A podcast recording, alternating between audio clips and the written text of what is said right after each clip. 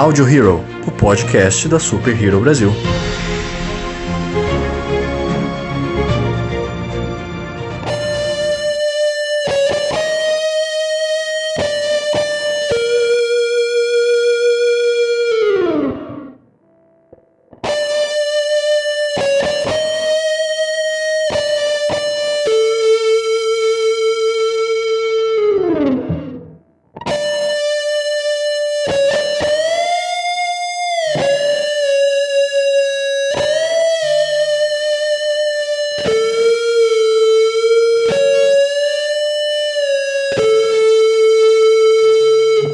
Salve signore e signori di tutto il multiverso, benvenuti in Audio Hero, il Super Hero Brasil podcast. Eu sou o Luan Pierucci. Eu sou o Lucas Algebaile, mas não sei se é assim que se fala.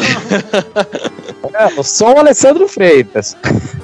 Eu sou o senhor JM. Pois é, meus amigos, hoje a abertura ela foi um pouco diferente, porque o assunto de hoje ele é extremamente simbólico, ele é extremamente impactante, então hoje tinha que ter uma customizada aqui na abertura do programa. Bom, nós vamos falar hoje sobre um dos assuntos mais representados na cultura pop e também uma coisa que marcou demais a nossa história. Hoje é dia de falar sobre o crime organizado, hoje é dia de falar sobre a máfia, certo? É isso aí. Beleza, agora voltando. Bom, é, é, claro que, como o nosso podcast ele é todo voltado para cultura pop, a gente vai focar realmente na representação da máfia nos filmes, em séries, jogos, etc, né? E tem muita coisa pra gente comentar aqui hoje, é claro que vai faltar algumas coisas, mas para poder ficar um pouco mais contextualizado isso aqui, seria interessante a gente falar um pouco sobre o início, alguns marcos e períodos extremamente importantes para a máfia. E claro que a gente teve uma grande oportunidade de ter o nosso professor de história aqui hoje para poder dar uma acrescentada no assunto assunto.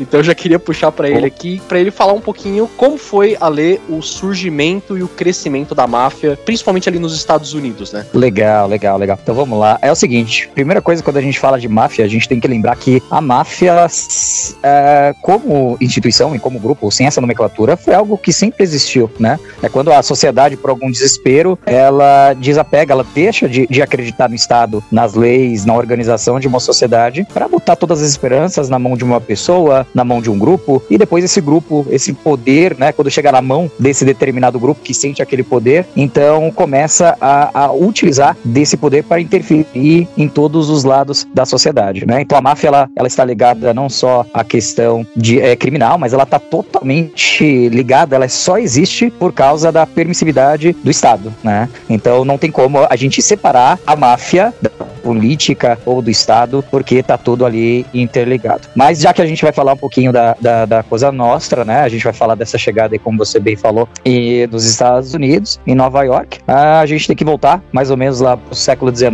naquela parte da Sicília ali. A Itália estava passando por uma situação muito conturbada. A Itália era um país recente, recém-unificado, é, que não tinha ali um governo, digamos, com, com uma certa representatividade do povo, um governo que não ligava para as camadas mais carentes e onde o governo ele não interfere, outras pessoas interferem, né? Então eram grupos que garantiam, que faziam de tudo para garantir a, a, a, segurança da população, principalmente ali na ilha da Sicília, no sul, no sul da Itália, lá o berço realmente da máfia da Cosa Nostra, e eram pessoas que sempre cobravam impostos, sempre com essa ideia de vou garantir a sua proteção, vou garantir a sua segurança, mas mesmo quando a situação ela estava segura, eles exigiam ainda o pagamento dessa, é, dessa quantidade de dinheiro, dessa quantidade de né? E aí quando é no finalzinho do século XIX, essa galera, ela começa a ganhar o poder e eles migram, né? Eles migram então para os Estados Unidos atrás, né, de melhores condições. Esses primeiros mafiosos, eles vão surgir principalmente como é, produtores e exportadores ali de, de, frutas cítricas, né, principalmente de,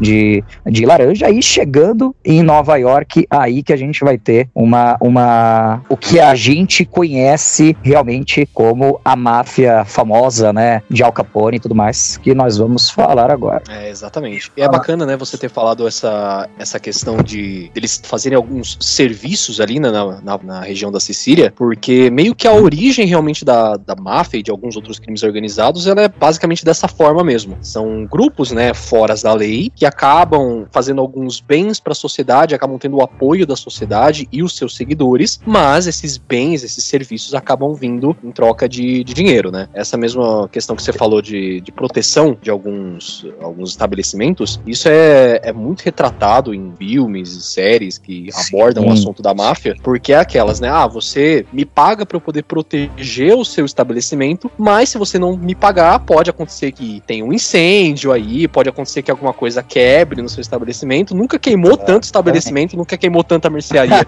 na Sicília igual nesse- nessa época, né? Inacreditável como É, tem. é engraçado. como tem incêndio naquele lugar. Né? Começou uma coincidência Eu tão ia falar, me paga, grande. paga pra proteger esse estabelecimento de mim mesmo. É exatamente. Exatamente. exatamente. Exatamente, eu sou o perigo. né? E é, essas famílias que elas começam a, a chegar e elas começam a crescer, elas vão encontrar em Nova York um território extremamente fértil, né? Porque ali estamos no início do século XX, os Estados Unidos já é um país que está bastante industrializado, vai ser um país, como sempre, né, destaque no continente americano, precisando muito de mão de obra. E o que é mais curioso é que muitos italianos, eles vão sair dos Estados Unidos para fugir da máfia, só que junto com esses italianos que estão fugindo da máfia lá na Sicília, estão vindo os próprios mafiosos, né? Então, de uma forma disfarçada. Então eles fogem para fugir do perigo, só que o perigo tá vindo aqui, é, tá vindo para eles. E esses mafiosos que faziam terror na Sicília vão fazer ali o mesmo terror em Nova York, né? Então vai ser algo meio que, que desesperador, né? Nós não podemos esquecer que, que os países que mais abrigaram italianos desde o final do século XIX até o final da Segunda Guerra Mundial são os Estados Unidos e o Brasil. Então vai ter uma quantidade absurda de, de, de italianos lá e vai ser dentro desse seio do povo ítalo-americano que a máfia ela vai se fortalecer. Então, ah, a princípio era com ah, jogos, com pequenas dívidas. Então eram aquelas famílias ali que às vezes tinham uma dívida de, de 20 dólares, de 15 dólares, que esses mafiosos a princípio eles emprestavam ali com juros, né, o que a gente chama de, de agiotagem, e com esses pequenos trocadinhos que, que eram eh, forçados aí a eles, eles emprestarem, é que essas famílias elas vão crescendo. Só que a princípio era terra de ninguém, né?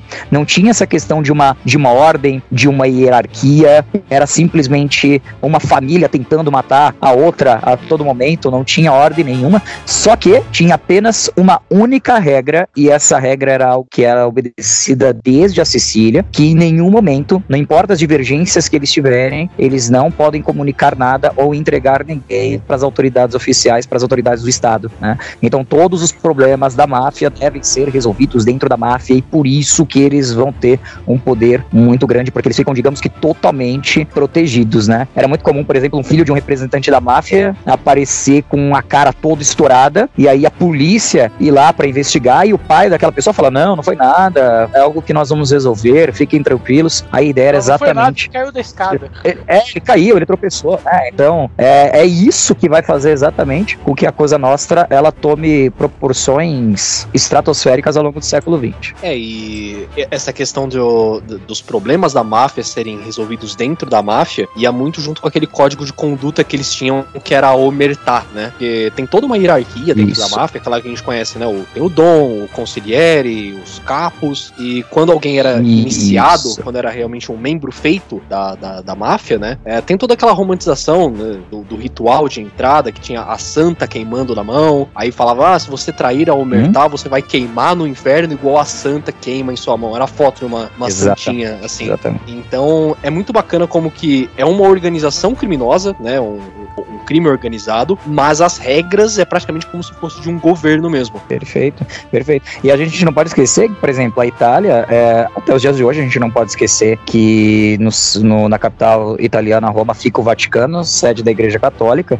Então, esse catolicismo e essa fé, em nenhum momento vai ser desapegada da questão da máfia, como você colocou, e colocou de uma forma muito bem dita, né? Então, você Exato. alinhando a religião com esses serviços e tudo mais, e você vê ali as pessoas mais pobres, carentes, sendo sustentadas, sendo ajudadas, embora haja toda aquela extorsão por, é, por trás, aquelas pessoas mais pobres vão enxergar na figura ah, desses mafiosos uma figura benevolente, né? Uma figura de alguém que vai prestar um auxílio. Então, quando você atrela política, religião e com essa ideia de poder, meu amigo, para você destruir é muito difícil. É, exatamente, exatamente. E assim, é, é inegável que durante todo esse crescimento que a máfia teve, né, ao, ao vir para os Estados Unidos, um dos, se não o período de maior lucro e maior ação da máfia mesmo foi durante a Lei Seca, né, que como o nosso querido Ale colocou, surgiram as grandes figuras da máfia que nós conhecemos, como, por exemplo, o Al Capone, né, Exatamente, exatamente. Lembrando que o, o Al Capone, ele é um ponto meio que fora da curva da máfia tradicional italiana, porque enquanto as famílias tradicionais da máfia italiana estão atuando em Nova York, a máfia, como nós conhecemos, como ela é retratada nos filmes do Poderoso Chefão, em jogos, filmes e tudo mais, foca muitas vezes da máfia de Nova York e o Al Capone não. O Al Capone vai para aquela parte mais oeste, vai para Chicago, né? Numa parte Sim, onde sim. a máfia ela realmente não tinha um poder muito forte. Realmente, é, a máfia ligada ao Al Capone, ela só vai crescer por causa da lei seca, né? Nós não podemos esquecer que é, por trás da lei seca tem toda uma questão é, moralista, né? Estados Unidos, um dos países mais, mais protestantes do mundo e tudo mais, tentou resolver esse problema e através da lei seca. E o Al Capone era um cara que, onde tivesse a palavra ilegalidade, ele tentava tirar dinheiro dali, né? Tanto que É, exatamente aí em exatamente. 1920, quando, quando é criada a, a lei seca por uma emenda do, do- da Constituição dos Estados Unidos, só uma curiosidade, a única emenda é, constitucional dos Estados Unidos que foi cancelada foi a emenda da lei seca, né? A única emenda que foi, que foi cancelada, porque logo depois a lei seca é criada em 1920, em 1929 temos a quebra da Bolsa de Valores e a Grande Depressão, e aí o governo percebe que, meu, a gente tá falido, se a gente voltar a permitir as bebidas, a gente vai voltar a lucrar, e é com o dinheiro das bebidas que os Estados Unidos, é, a- que ajuda os Estados Unidos a sair da crise também, né? Lembrando que o, o Al. Capone, ele vai para ele vai para Chicago e lá ele forma uma, uma empresa de fachada de roupa, a chamada Chicago Outfit. E aí com uísque que vem do Canadá, com cerveja que vem do oeste dos Estados Unidos, tudo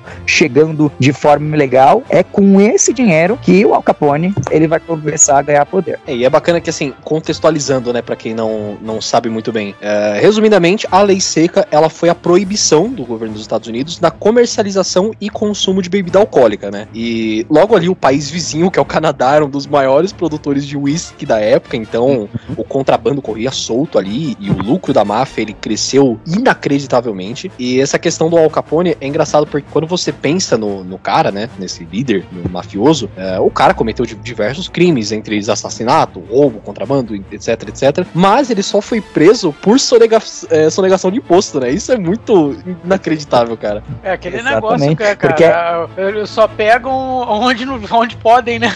É exato. Exatamente, exatamente. Mas essa era, na verdade, era a grande ideia do mafioso mesmo. Um mafioso que, na, eh, até a década de 40, 50, que se prestasse realmente e quisesse o respeito, ele não poderia, de jeito nenhum, ser preso pelas atrocidades maiores, por assassinatos ou qualquer coisa do tipo. Se fosse para ser preso, que, ficou-se- que, que fosse, né, por condições um pouquinho menor, né? Lembrando que o, o, o Al Capone foi um dos um- foi literalmente um assassino, foi um sanguinário, foi responsável pelo chamado massacre do Dia dos Namorados, né, onde dois policiais disfarçados, na verdade que não eram policiais, eram homens do próprio do próprio Al Cap- Al Capone, acabaram metralhando mais de seis pessoas dentro dentro de um bar, né? Mas é, é, exatamente pelo seu estilo, porque aquilo que a gente conhece realmente que nós vemos nos quadrinhos, que nós vemos em qualquer mídia do, do mafioso, que é a cartolinha, é, o, o ato de bem vestido, o charutinho, essa personificação da máfia, ela é exatamente a inspiração por Al Capone, né? É, então, e assim,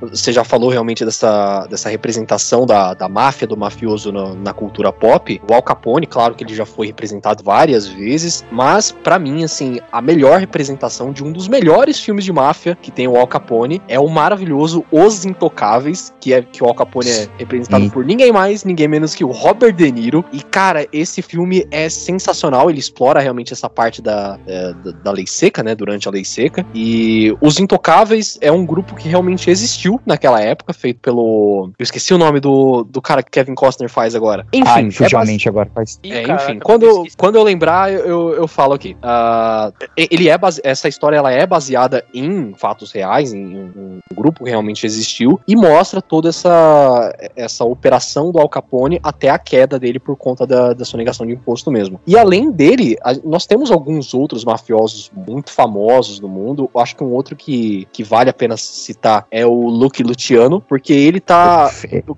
muito assim é ligado à origem daquela comissão, né, da chamada das cinco famílias, porque contextualizando aqui, ah, em 1931 nós tivemos a guerra da Castellamarese, não sei se estou falando certo, não falo italiano, apesar da da abertura do cast, que foi a guerra entre duas da- das maiores famílias mafiosas que estavam operando nos Estados Unidos, que era a família Maranzano e a família Masseria. Essa, eh, essa guerra, ela, não tenho certeza quanto tempo ela durou, não, não cheguei a pesquisar, mas basicamente o Luke Luciano ele falou assim: Meu, eu vou acabar com essa putaria, e ele acabou matando os dois líderes das duas famílias, que era o Little Caesar e o Joey The Boss. E depois que ele acabou matando esses dois caras, como eles eram os maiores no poder na época, ele foi eh, ele acabou sendo nomeado o Capo de Tutti que era o chefe dos chefes, e aí sim eles conseguiram instaurar essa questão da comissão das cinco famílias, né? Que era como se fosse o próprio Senado, os deputados ali, os senadores e tal, que eles se reuniam para poder decidir coisas maiores que eram relacionadas à máfia. Exatamente, só exatamente.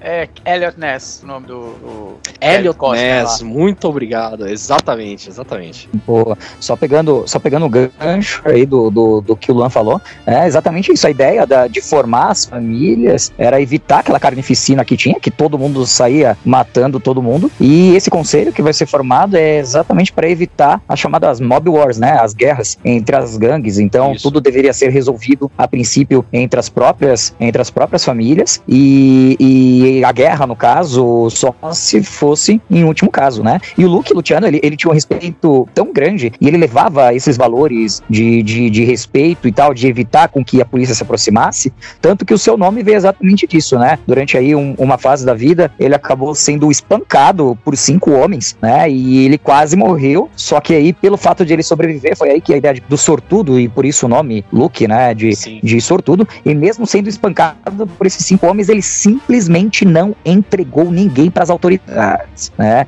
É, então, isso acabou sendo realmente um fato marcante para que ele ganhasse o respeito de todos ligados à máfia. É, exatamente. E assim, É, e- aí a gente volta naquela questão da, da omertá, né? Não importa o que os caras fazem, a lealdade do- de quem tá inserido na máfia ali, porque mistura, né? Que nem você falou. Religião, política, o poder, ele já tava entrando naquela questão do poder por conta da guerra e tal, é. É quase um complicado estado paralelo, né, mano? Quase um estado Sim, paralelo. sim. É exatamente isso. É exatamente isso. É um estado dentro do estado mesmo. E assim, antes da gente entrar na, na parte da cultura pop, acho que uma última coisa histórica que é interessante a gente falar também é que durante todo eh, esse tempo de operação que teve o auge realmente da, da máfia, né? A, as suas ações e intervenções contra outras pessoas, elas não, nunca foram muito segredo, né? Tanto que na parte política, na parte da, da lei, nós temos um grande personagem também, uma, uma figura muito importante, que é o Giovanni Falcone. Ele era um juiz que prendeu trocentos caras da máfia também. E ele acabou sendo assassinado também pela máfia em um dos assassinatos, acho que assim, mais exagerados da história da humanidade. Porque ele é, é- é muito responsável também por conta daquela operação Mãos Limpas. Depois da morte dele, começou realmente essa desmantelação da máfia toda. Mas em certo ponto desse, dessa caça à, à máfia italiana, ele acabou prendendo o Salvatore Rina, que era um dos maiores chefes da, da máfia italiana. E é, aqui, é aquilo, né, cara? Máfia é basicamente aquilo. Cara, esse cara vai me fuder, eu vou fuder ele primeiro. Então, antes do Salvatore, depois do Salvatore Rina ter sido preso, ele mandou alguns capangas dele matarem o Falcone. Mas como ele era muito importante naquele mundo contra a máfia, ele sempre andava com carros blindados, com seguranças, né? Era geralmente um carro blindado na frente, Uhum. um carro dele e um outro carro blindado atrás. E como que você vai matar um cara, tá totalmente protegido o tempo inteiro, e ele anda, né, em carros blindados e tal, com explosivos, mas não é simplesmente com explosivos. O tanto de explosivo que foi utilizado pra matar o Falcone foi uma tonelada de, de dinamite que os caras colocaram na tubulação do esgoto quando ele tava passando, não- se eu não me engano, era em Nova York, em Nova York, não lembro exatamente onde ele morreu. É, mas, É, cara, então, eles não mataram só o, o Falcone, né? Eles mataram a cidade inteira, né? Foi quase uma Não. explosão nuclear, né? Eles mandaram o Falcone praticamente pro, pra fora do, do, do planeta Terra, pra falar a verdade, né? É desenho igual o desenho animado mesmo, né, cara? O Falcone ele morreu porque simplesmente a pista que ele tava passando com o carro, a explosão foi tão forte que a pista virou uma parede. O carro bateu Exato. nessa parede que foi levantada da explosão a mais de 120 km por hora. Então, mas- não teve como escapar. Tipo, que o que matou o cara não foi a explosão, foi a parede que levantou? Porque a explosão foi antes, não foi? É, então, porque ele tava, ele tava muito rápido, se eu não me engano, a 120 km por hora mesmo, como você falou, né? É, Isso, aí tem todo explode, aquele- é, parede é, da pista e ele bate. É, porque tem todo aquele timing da explosão. A explosão, se eu não me engano, ela pegou o primeiro carro, que era o, carro de segurança dele. O carro, inclusive, por conta da explosão, ele foi lançado a mais de 200 metros do local da explosão. Vocês verem como foi sinistro o negócio. Cara, Aí, como explodiu, levantou toda aquela parede de, de, de terra, de asfalto, criou realmente aquele, aquele muro, e por conta da velocidade que o cara tava, ele bateu na parede e acabou morrendo mesmo. É, então, a, a, a história mas não, ainda assim o que matou ele não foi a explosão, né? não, Pois é. pancada, tem. Exatamente. mas a história da pancada é melhor do que a explosão. Tem de nada atrás do lado.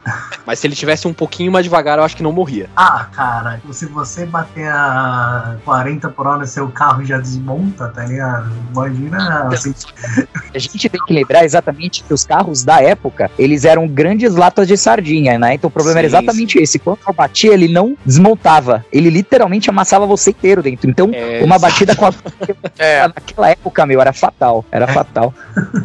não, mas eu não sei se existia um cinto de segurança também. Não era obrigatório, naquela época não era obrigatório. Ah, então pronto. Se não é obrigatório, as pessoas não fazem.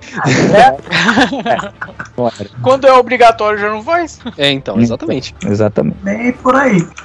Bom, e agora realmente entrando aqui na parte da, da, da cultura pop, né? É claro que uma, uma organização criminosa, algo tão importante e tão influente assim na história, não ficaria de fora diversas e diversas adaptações, como a gente tem de outras coisas que foram muito influentes, né, pra, pra nossa história. Mas eu acho que, assim, quando você pensa em máfia e cultura pop, a primeira coisa, a primeira coisa que vem na cabeça de qualquer um é, claro, Poderoso Chefão, né? Poderoso Chefão é assim, é, é um livro, né, do, do Mário Puzo, que depois se transformou numa, numa trilogia de filmes que dois são inacreditáveis, o terceiro a gente tá- esquece um pouquinho, mas, assim, como dizer a, a influência, como, caracteriz, como categorizar a influência que Poderoso Chefão tem no, em todo, toda a história do cinema? É praticamente impossível. Sim, sim. É, o, o filme, por si só, ele, ele é incrível, não só pela questão da trama, é que a gente tem que pensar no seguinte: o livro, o Mário, o, o Mário Puzo, ele escreve, ele lança Poderoso Chefão em 69 e o filme, ele é lançado em 72. Sim. Então, assim, foi um sucesso, foi um best-seller, então eles, eles surfaram naquela onda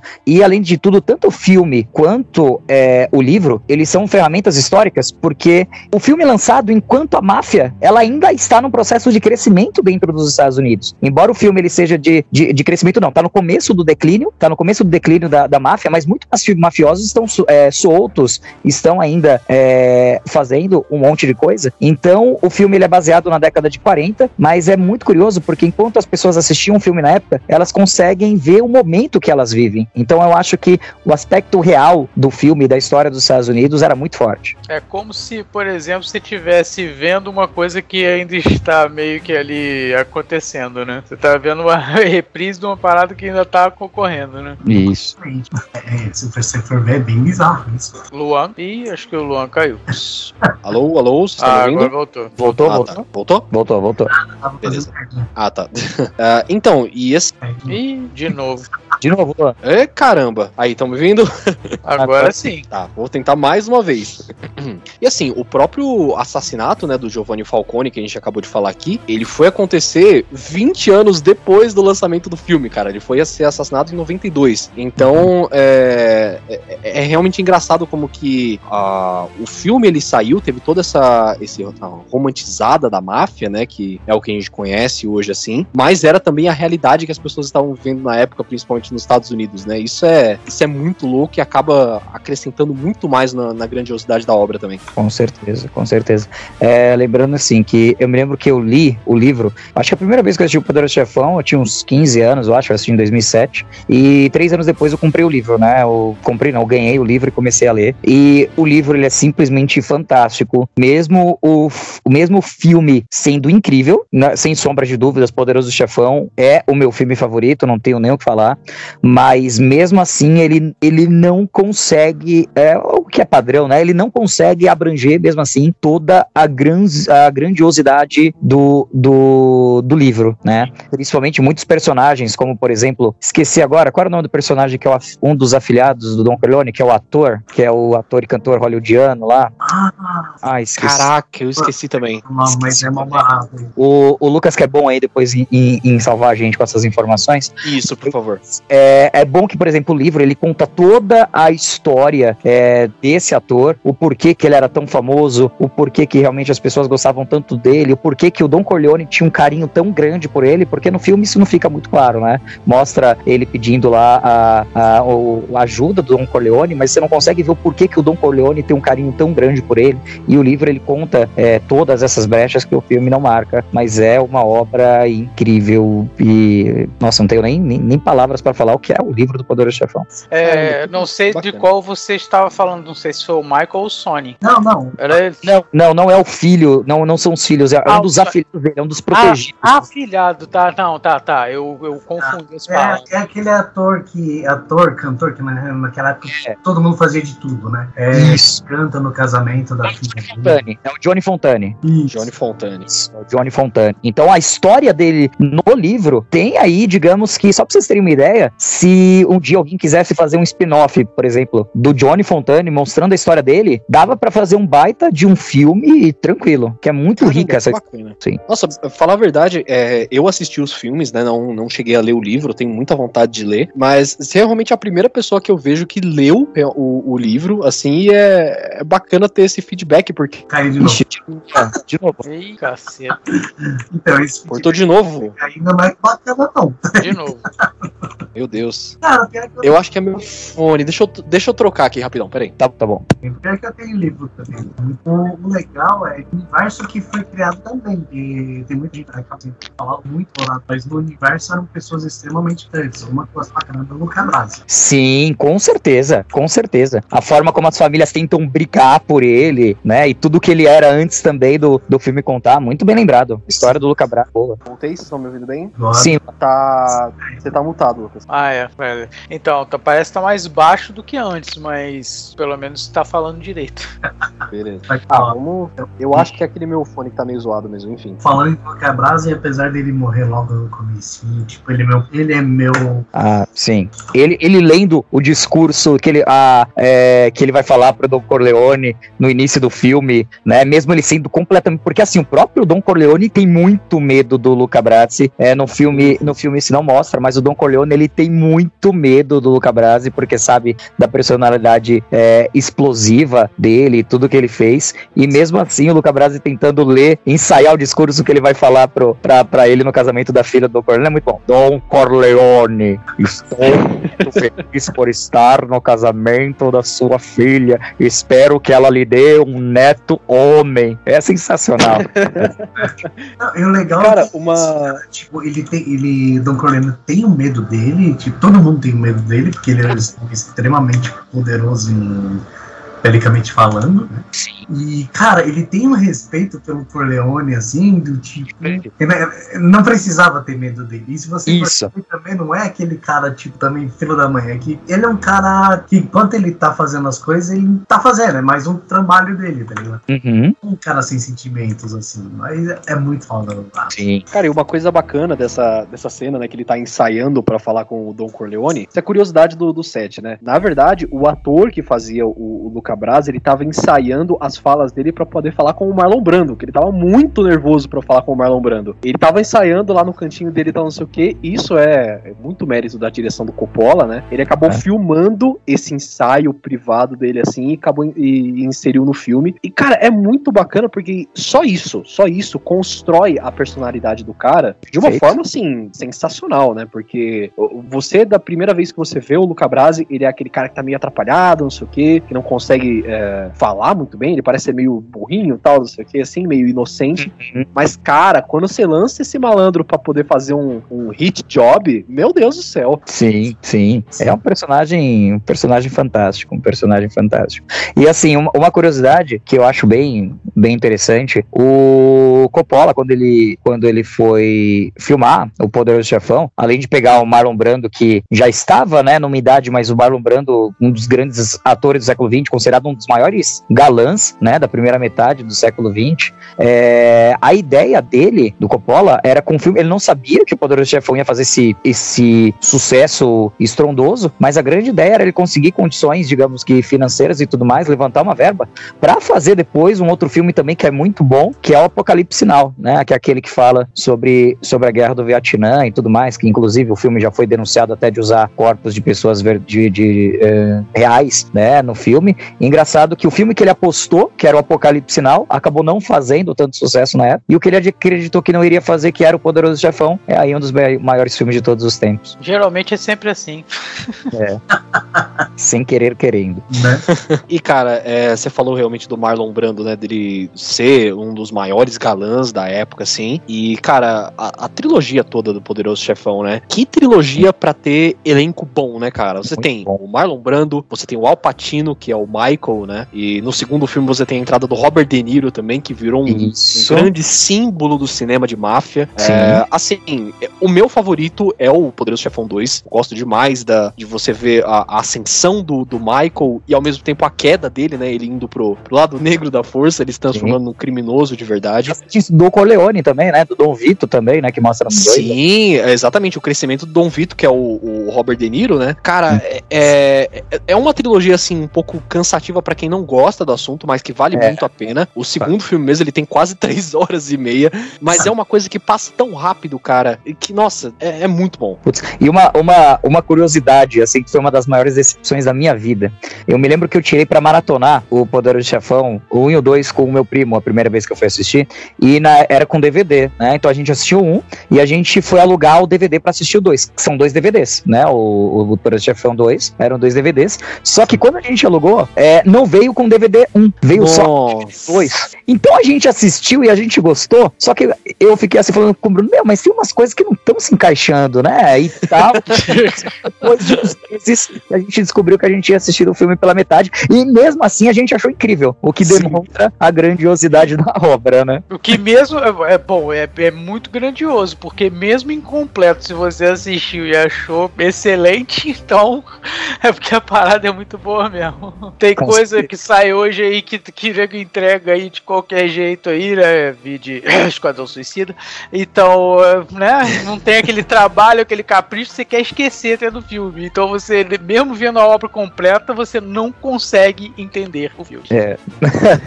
Sim. E eu acho que uma outra curiosidade legal do 2 é que eu acho que foi um dos únicos filmes assim que eu assisti, que a impressão que dá é que você tá assistindo realmente dois filmes diferentes em um só. Porque Exato. essa identificar na vida do Michael e voltando para as origens do, do, do Vitor, a impressão é que são dois filmes diferentes e os dois com uma qualidade incrível, né? Não fica naquele negócio de, ai, flashback, tipo, ai, tá voltando para as origens, que saco. Não, você fica realmente naquela, naquela pilha de você querer saber o que vai acontecer com os dois lados da história, com o presente e com o passado. Sim, sim, sim. E, cara, é, além de, dessa maravilha de roteiro, de produção, desses dois filmes incríveis que são do, do Poderoso Chefão, o 3 a gente esquece, né?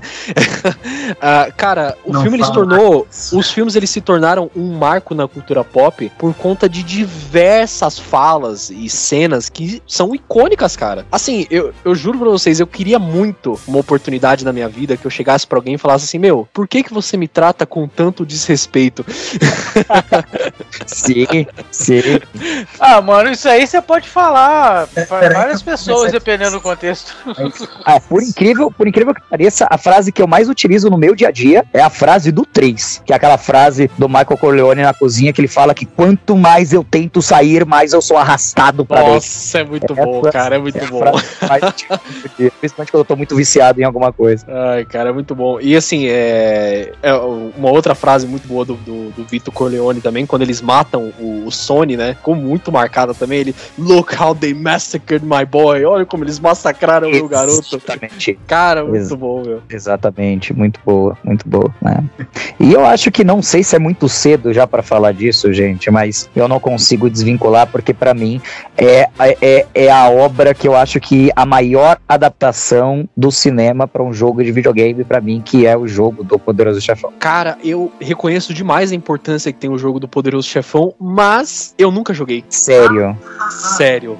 eu Também não. Tipo, não, o que eu falei, que ele é bem GTAzinho assim, mas ele é, mesmo assim não deixa de ter seu mérito, tá ligado? Ainda mais a questão da guerra de famílias e você teve que conquistar a cidade. É um jogo muito bom mesmo. O que eu acho que assim, o, o, o que eu acho interessante do jogo, é para quem nunca jogou, é que ele pega umas coisas no filme que não deixa claro o que aconteceu e coloca você como protagonista pra fazer. Por exemplo, aquela cena em que o, é, o Don Corleone manda cortar a cabeça de do cavalo pra colocar na cama daquele cineasta hollywoodiano. O personagem principal do jogo que você controla é o personagem que vai ter o estábulo, corta a cabeça, coloca ele na cama. Caraca! Ele é o piloto que leva o Michael Corleone quando ele mata o. o esqueci o nome do personagem que ele acaba matando lá no restaurante. É, Ele o Michael do banheiro, né? é, o- ele sai do restaurante e é você que escolta ele até o, o, o navio pra ele ir pra Sicília. Então você vai fazendo exatamente essas missões que o filme não deixa claro quem é, né? Sim, e além de umas coisas, por exemplo, como o mapa de Nova York está muito bem adaptado pra época,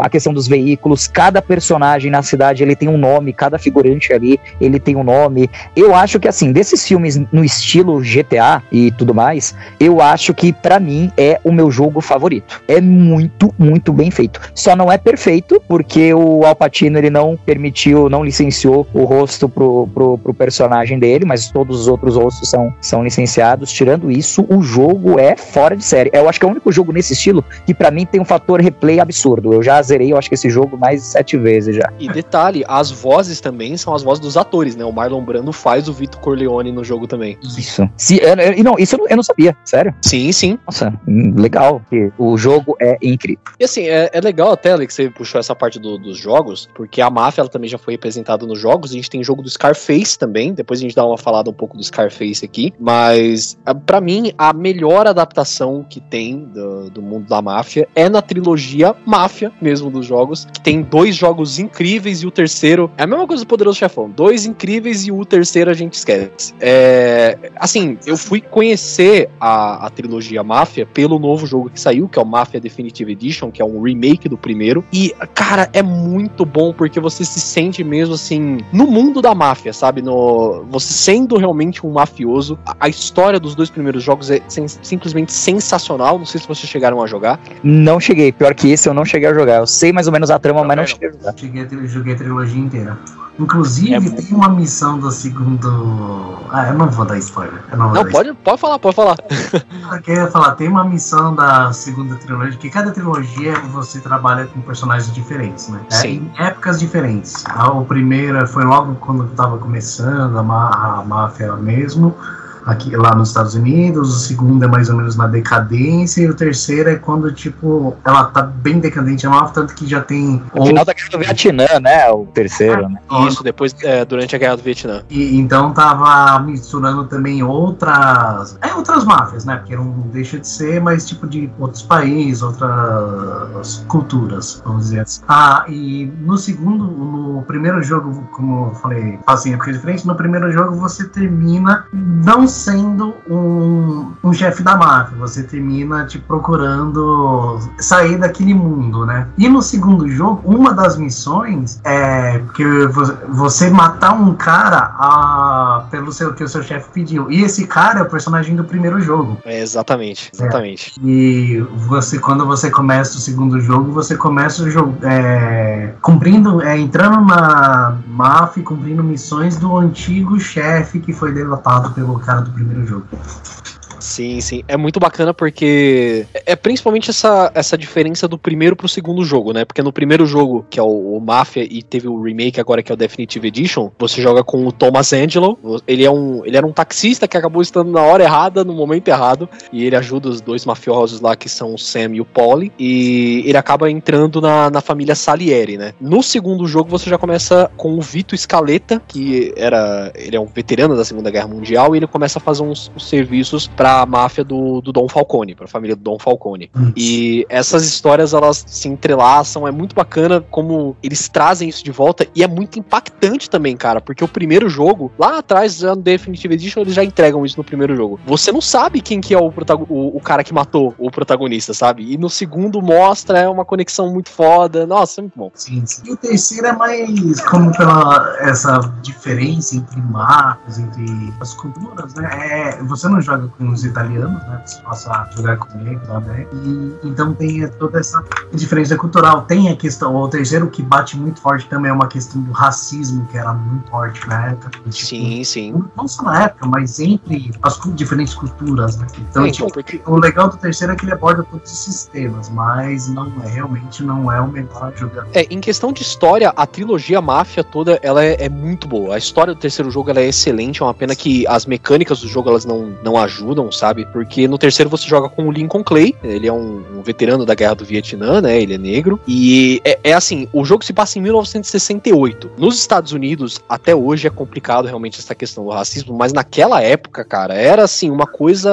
absurda, né? Então, você é inserido na história do, do crime organizado, da máfia, mas tem todo esse background, tem toda essa, essa questão cultural também, essa questão do, do, do preconceito, é muito presente na história do jogo e é, assim, é maravilhoso como que eles inserem isso na história, é, é realmente uma pena, porque esse jogo poderia ser o melhor da trilogia, cara, por conta de todo esse peso que ele tem. Sim. Então, eu não joguei, eu não joguei é, nenhum e nem o dois, mas eu sei o quanto que, que a obra é importante. Eu comecei a jogar pelo 3, mas eu joguei muito pouco, porque era na época que tinha um outro notebook lá, não deu mais para jogar. Só me lembro daquelas missõezinhas que você tinha que ficar resgatando as revistas Playboys e tudo mais. Era um jogo que tinha um gráfico muito bonito, mas eu acho que pelo que o pessoal fala, peca pela história, né? Porque dizem que a história do 1 e do 2 é realmente uma trama cinematográfica. É, cara, é realmente. Mas assim, o 3, na verdade, é, é o contrário, que a história do 3 é, é excelente. As mecânicas mesmo do 3 que deixam muitas desejar. Mas na definitiva, ele melhorou muito a opção 3 demais. Bacana, bacana. E assim, voltando um pouco pro, pra parte do cinema agora, que eu acho que é onde nós tivemos mais representações da, da máfia, né? Eu acho que é praticamente impossível de, de máfia no cinema sem lembrar do Martin Scorsese, que é praticamente a filmografia inteira do Martin Scorsese é relacionada à máfia e tem o Robert De Niro.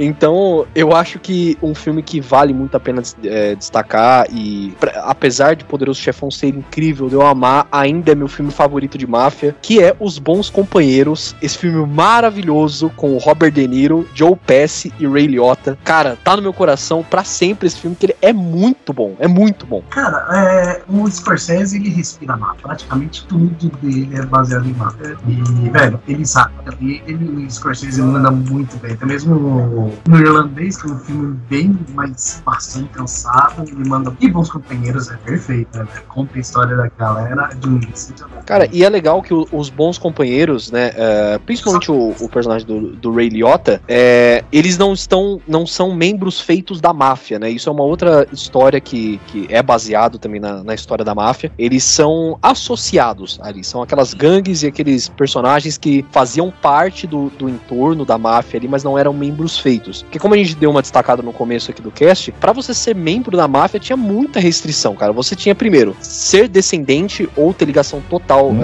italiana, né, origem italiana. Tinha toda a questão religiosa, então se você não fosse católico já era um problema, você não conseguia uh, entrar na, na, na, máfia. E claro, tinha toda a questão preconceituosa por também você não fosse branco, também não daria certo para você entrar na máfia, né? Isso. Mas apesar disso, os grandes uh, líderes mafiosos, né, os grandes capos, dons, conselheiros, uh, em muitos serviços que eles tinham que sujar as mãos, eles não iam diretamente os próprios chefões, né? Eles mandavam seus associados, que nisso a, acabou entrando muito muito motoclube, na época dos motoclubes criminosos, né? Fizeram muito serviço de, de hit job pra máfia, e tinham realmente esses associados, que é o que conta a história do filme, que o Ray Liotta, o personagem do Ray Liotta, ele quer, como ele diz no começo, né? Ele quer ser o wise guy, ele quer entrar pra máfia porque ele quer ser o wise guy. É, não, é homem feito, né? Isso, homem feito, exatamente. Ah, então, que eles eram, na realidade, de times diferentes, né? Um era escocês, o outro era irlandês, desculpa, né? Então, por isso que eles não conseguiam ser, alguns não conseguiam ser membros, principalmente. E outros sim, não eram sim. membros por não merecimento mesmo. Eu acho que a gente vê exatamente essa dificuldade em ser respeitado pelo próprio personagem do Poderoso Chefão, que é o Tom Hagen, né? Que ele é aquele que foi adotado, né? Pelo, pelo, pelo Don Corleone. Eu acho que ele era irlandês, né? Eu acho que sim. Eu acho que é. Acho que ele era irlandês. Eu não lembro muito que bem, até, é. Que tem até uma hora que ele... Que como o Don Corleone, ele, ele sofre o um atentado, e o consigliere, no caso, era Tom Hagen, então, provisoriamente ali, ele meio que foi um dom, e o Sony, ele simplesmente teve uma vez que jogou na cara, né, dele, naquele momento de tensão, ah, mas nem sangue siciliano você tem, e ele se arrepende sim, depois de ter sim. dito isso, então mostra muito bem isso que vocês falaram agora. Mas o Sonic também é um mundo da treva. Aquele ali. Ele é exatamente o oposto, né? Da, da personalidade do, do, pai, né? Ele é o oposto, é aquele o típico, o, a típica ovelha negra mesmo, né? Mas embora que eu acho que é uma das cenas mais prazerosas de ver, é ele dando a surra naquele cunhado dele que batia na irmã dele. Né? Então, uh, ali eu acho que qualquer um no lugar faria o mesmo. Cara, mas é, é, inacreditável, né? É engraçado que você falou dessa cena agora que eu lembrei. Meu, o, o cara também, ele tem que ser muito muito desprovido de inteligência pra fazer uma coisa dessa, né? Porque ele casa com a filha do Dom, a filha do Dom Corleone, ele tá dentro da máfia, tal, não sei o que, dentro de toda a família, e o cara vai bater na mulher, cara? O que, que ele achava que ia acontecer? É, pois é. Só que a gente não pode esquecer também que as outras brigas não, mas a surra que ele deu nela no final foi de propósito, que era exatamente pro Sony Corleone ir em direção deles e, sim, e sim. acabar depois, a última surra, né? Acabar sendo morto no caminho, né? Sim, tá bom. É, exatamente. E é uma das cenas, assim, mais uh, icônicas do próprio filme também. Até hoje eu tenho, eu tenho meio cagaço de pedágio, assim, eu fico meio, meio mal, assim, com, quando eu paro no pedágio. mas... ah, aquela cena, aquela cena é, é, épica demais, é triste demais. E, e é também muito. falo é, o, sobre a obra, novamente, o livro do Poderoso Japão, a forma como, como o livro, ele fala do Sony, a infância dele, a forma como ele... Porque, assim, durante a infância do Sony, o Sony considerava o irmão, que é o, o Tom Hagen, o adotado, como um irmão, literalmente, protegia ele das brigas e tudo mais. Então também, eu acho que um, um filme solo falando da vida do, do, do Sony Corleone também renderia muito material bom, viu? Bacana, bacana. E assim, a, a, a morte do Sony era um, um, grande ponto de virada. A gente voltando pro Poderoso Chefão de novo, porque essa trilogia é, é maravilhosa, meu Deus. ela é um ponto é. de virada também, porque é depois da morte do, do Sony, que era o mais velho, né, que a família ela acaba caindo no colo do Michael, e depois que o Michael Michael manda matar o cunhado dele lá também, tem uma outra cena icônica. Vocês podem ver que só tem cena icônica na, no, no, Sim, sim é, o filme é cheio de cena icônica. A irmã do Michael chega para ele. É, exatamente. É, na verdade, a, a, esposa do Michael chega para ele, né? E ele fala assim: Eu vou deixar você perguntar sobre os meus negócios somente uma vez. Ela pergunta se é. foi ele que matou o, o cunhado e ele fala que não. E ele mente. É muito bom, cara. Nossa. Sim, sim. Sim. E é muito legal ver esse crescimento do, do, do, do Michael, porque a, a, você pegar o Michael, o ator, o Alpatino, no início do filme, no casamento da irmã dele, com o uniformezinho de militar, todo sem graça, porque aparentemente ele não concorda muito com as coisas que acontecem da família, ele quer seguir a carreira dele Sim. fora da família, e ver ele crescendo, né? Tanto que quando ele dá a sugestão de, de que ele iria matar o Solotso, é, o personagem é um Solotso que ele mata, quando ele iria, quando ele fala que ele ia matar o Solotso, o Sonic Corleone começa a rir da cara dele, né? Falando, ah, sim, o sim. nosso irmãozinho vai decidir fazer o jogo sujo da família agora. Então ver esse crescimento e transformação da personalidade dele também é, é, é, é digno de, de, de aplaudir de pé a atuação do Alpatino. Não, cara, é muito bom, porque o primeiro filme ele, ele realmente acaba com a coroação, entre aspas, do Michael como Don Corleone, Isso. né? Eles chamam ele de Don Corleone, aí fecha a porta lá, assim, e acaba o primeiro filme. Isso, e é, é muito bom, cara, é muito bom. Que é logo depois disso que a gente acabou de falar, né? Que ele fala, ah, eu vou deixar você perguntar dos meus negócios somente uma vez. Ele já mente aí, uhum. que já mostra realmente a, a transformação do personagem. E aí, quando ele vira o Don Corleone, tem essa separação dele da, da, da família, né? E, cara, é muito bacana uhum. porque no, no, primeiro filme mesmo ele fala que ele queria legitimizar os, os negócios da família em no máximo cinco anos, né? Isso, ele fala para ela isso, inclusive, exatamente. E, e, você vê no segundo filme como que isso desandou de uma forma inacreditável, né, cara? Sim, ah, completamente. Desandou, desandou por completo. Ele acaba realmente se tornando uh, a máfia mesmo, né? Tanto que ele manda matar o próprio irmão, que é coisa mais mafiosa do que isso. É, exatamente. You broke my heart, Fredo. Nossa, essa cena é muito boa, cara. Meu Deus é. do céu. Mas, mas vamos combinar. Isso. O Fredo mereceu. Ah, o Fredo ah, mereceu certeza. demais. O Fredo mereceu. Porra. O Fredo fecha o lixo, né? O Fredo fecha. Eu acho que, eu acho que o Tom é filho do, do, é que é filho realmente do, do Don Corleone e o adotado é o, é, é o Fredo. O Fredo, porque, exato. Chato, tá cara chato. Sem, sem mencionar o atentado lá contra o Don Corleone, que ele fica morrendo de medo lá, ele poderia ter salvo também o Vitor. Cara, odeio o Fredo, odeio. Olha pelo lado bom, você não é o único. eu acho, é, acho que somos uma comunidade. Né? E assim, além do, do, do cinema, a, a, também tivemos a representação da máfia no mundo das séries. Só que aí eu vou ficar um pouco devendo, porque nós temos a excelente série e famosíssima, que é a família Soprano, né? Só que eu não assisti ainda. Se, algum, algum de vocês assistiu Sopranos? Sim. Não, também não. Ah, então fala aí. Caraca, então eu, eu realmente não sei. Porque Sopranos conta também a história da. Da... É, então, Sopranos, Sopranos eles não são aquele. No caso do Poder, Poder, Poder Chefão, eles eram uma das famílias principais, né? E isso a gente acaba não falando, que tipo, existem as famílias principais, existem famílias menores que são sim, controladas sim. pelas outras, pelas principais. Tipo, tem uma pirâmide, vamos dizer assim. É, máfia não é nada mais que que uma pirâmide, acreditem ou não. Sim. E eles não são uma família principal, eles são uma dessas famílias pequenas, né? E, e lógico, estão querendo poder, tudo.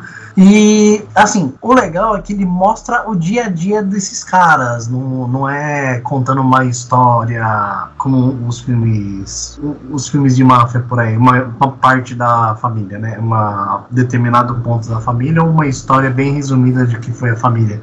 Ele vai contando o dia a dia de como eles vivem. Então, ó, eles pegando, tipo, fazendo as cobranças das lojinhas e os dramas familiares que eles vivem, que tem familiares que não entendem, não aceitam eles como são, e eles têm que conviver com esses familiares.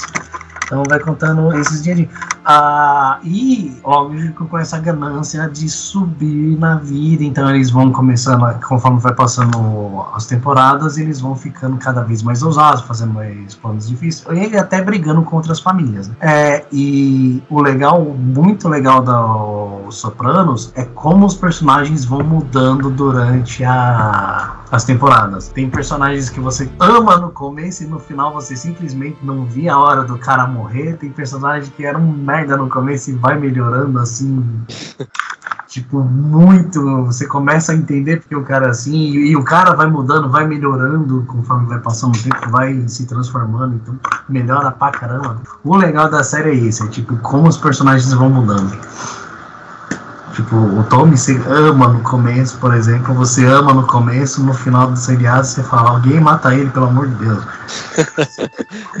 E, cara, é, apesar de eu não ter assistido, por conta da série ela ser muito famosa, eu sei de algumas coisinhas que acontecem. Uma coisa que eu achei muito bacana, eu, eu preciso ver logo essa série, imediatamente, é que tem, tem alguns personagens lá que são muito fãs de, de Poderoso Chefão, né? Tem. Inclusive, eles ficam refazendo as cenas e a buzina de um dos caras é o tema do Poderoso Chefão. Sim, tem. Tem a maior parte, a maior parte não, vai, uns 60% dos personagens, a maior parte dos personagens são fãs, então eles têm essa questão da buzina e eles reproduzem é, de diálogos, é, frases de efeito, algumas cenas eles tentam fazer igual também. É uma, isso chega a ser um negócio bem engraçado, mas bem engraçado mesmo.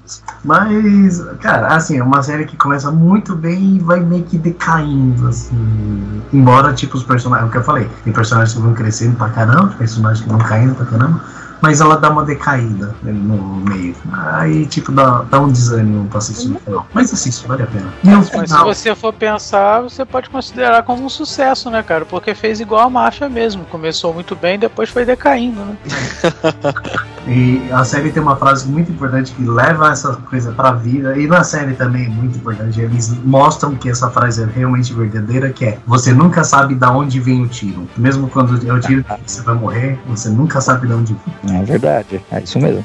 Verdade, verdade. Está mesmo que você não sabe de onde vem o Cara, é bacana, inclusive, você, você falar isso, que isso me lembra uma outra coisa que é muito representada na, na própria trilogia da máfia, do, do máfia dos jogos que a gente tava falando aqui agora. Cara, e é bacana até você ter falado isso, porque me lembra uma outra coisa bem importante e que é muito é, representada nos jogos do máfia, né? Que, assim, a, a máfia, como qualquer outra organização criminosa, tem vários jeitos de você se meter nessa nessa vida, né? De você entrar e, e ser membro da, da, daquela toda vida glamurosa que eles tinham. Mas sair dessa vida é uma coisa complicada porque só tem dois jeitos praticamente de você sair. Ou você é preso ou você morre. Então é, bacana como que é representado alguns personagens no, nos jogos, pelo menos que é o meu exemplo mais recente, assim, que eu presenciei. Como que os personagens eles tentam sair dessa vida e praticamente sempre dá errado. Isso você traz também aqueles delatores da máfia, que é os caras que vão falar com o FBI, vão falar com qualquer é, organização da lei e acabam sendo marcados pro resto da vida, cara. E isso a gente também tem um exemplo histórico, que é o Brusqueta, Busqueta ou Bucheta, né, que foi um mafioso que se escondeu aqui no Brasil. Ele delatou a, a parte da Cosa Nostra. E o cara, para ele poder fugir, ele fez cirurgia plástica e ele fez cirurgia para poder mudar a voz quando ele foi deportado para os Estados Unidos também. O Ale talvez tenha até mais contexto histórico para falar um pouco desse caso. Então, é, é interessante isso porque, assim, lembrando que o, que o Brasil é reduto, né, de, de digamos que de, de pessoas perigosas politicamente, refúgios, né, então a gente tem tanto esse caso, como a gente tem o caso do próprio Mengele lá do Partido Nazista que veio se refugiar aqui também, a gente tem esse, Sim. o César Battisti também, que é outro italiano também, bem famoso, Sim. o Brasil tem esse histórico, e, e, é interessante que você falou isso, Lan, porque eu realmente nunca parei para me atentar, é, você nunca vê um testemunho de alguém, por exemplo, me, me dando uma entrevista de jornal com a legenda escrita embaixo, falando de tal ex-mafioso, né, ou Exato. pertence tal coisa. Não tem como, é isso mesmo. Ou o cara vai pra cadeia, ou ele morre, não tem jeito. Ou se mata, ou se mata. Ah, é, exatamente. Assim, eu vou fazer um jabá ali. Eu até mandei pra vocês, quando a gente tava se preparando, tem um podcast do Mike Tyson entrevistando o ex-mafioso, né? É aquele não sei o que, ah. Franzice, né? É, é da, ah, sim. fora da... Ele era um capitão, é, ele era um capitão da.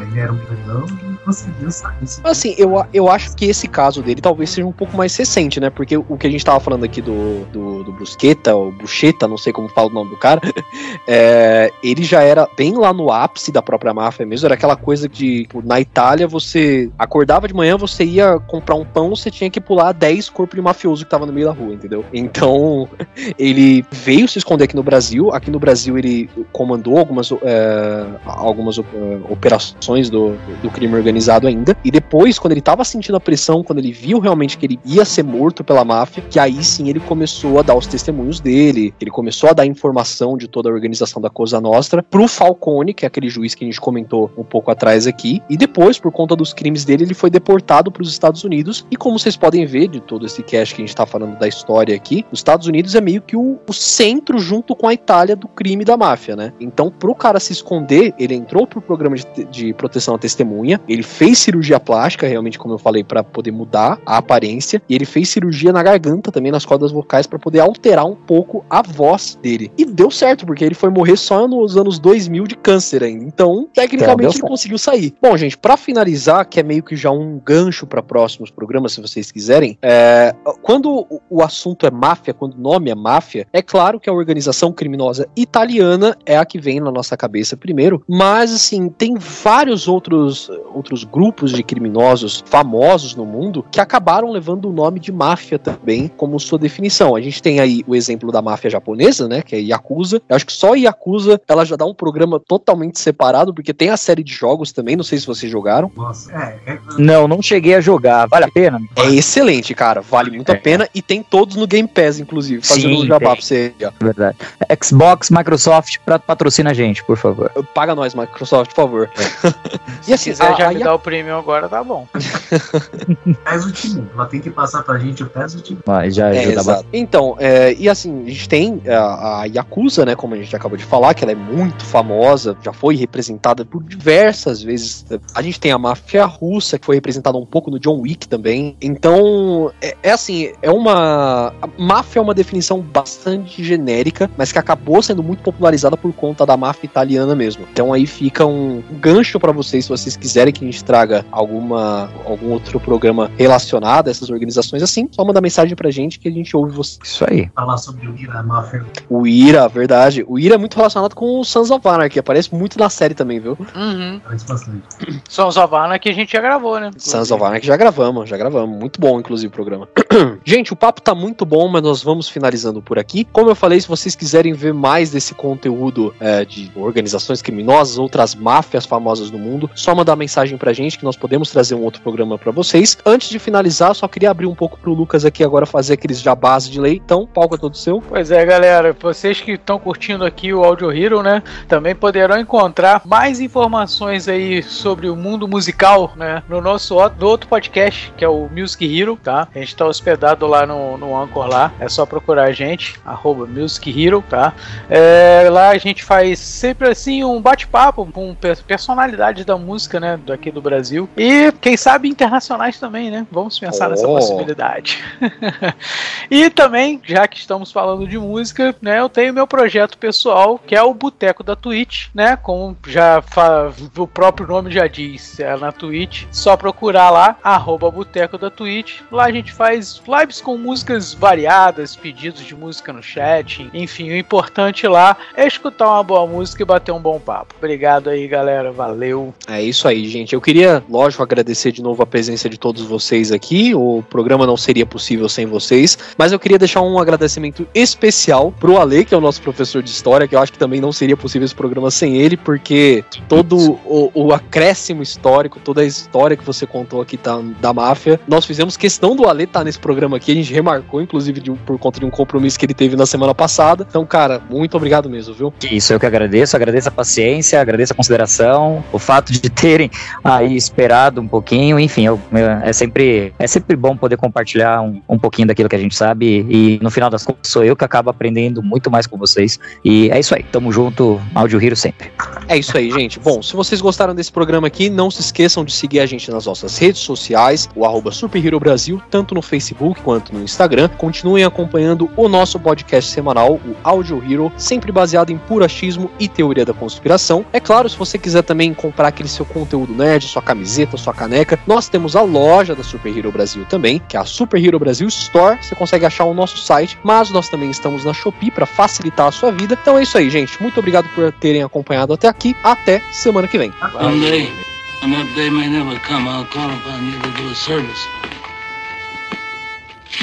Uh, until that day, accept this justice as a gift on my daughter's wedding day.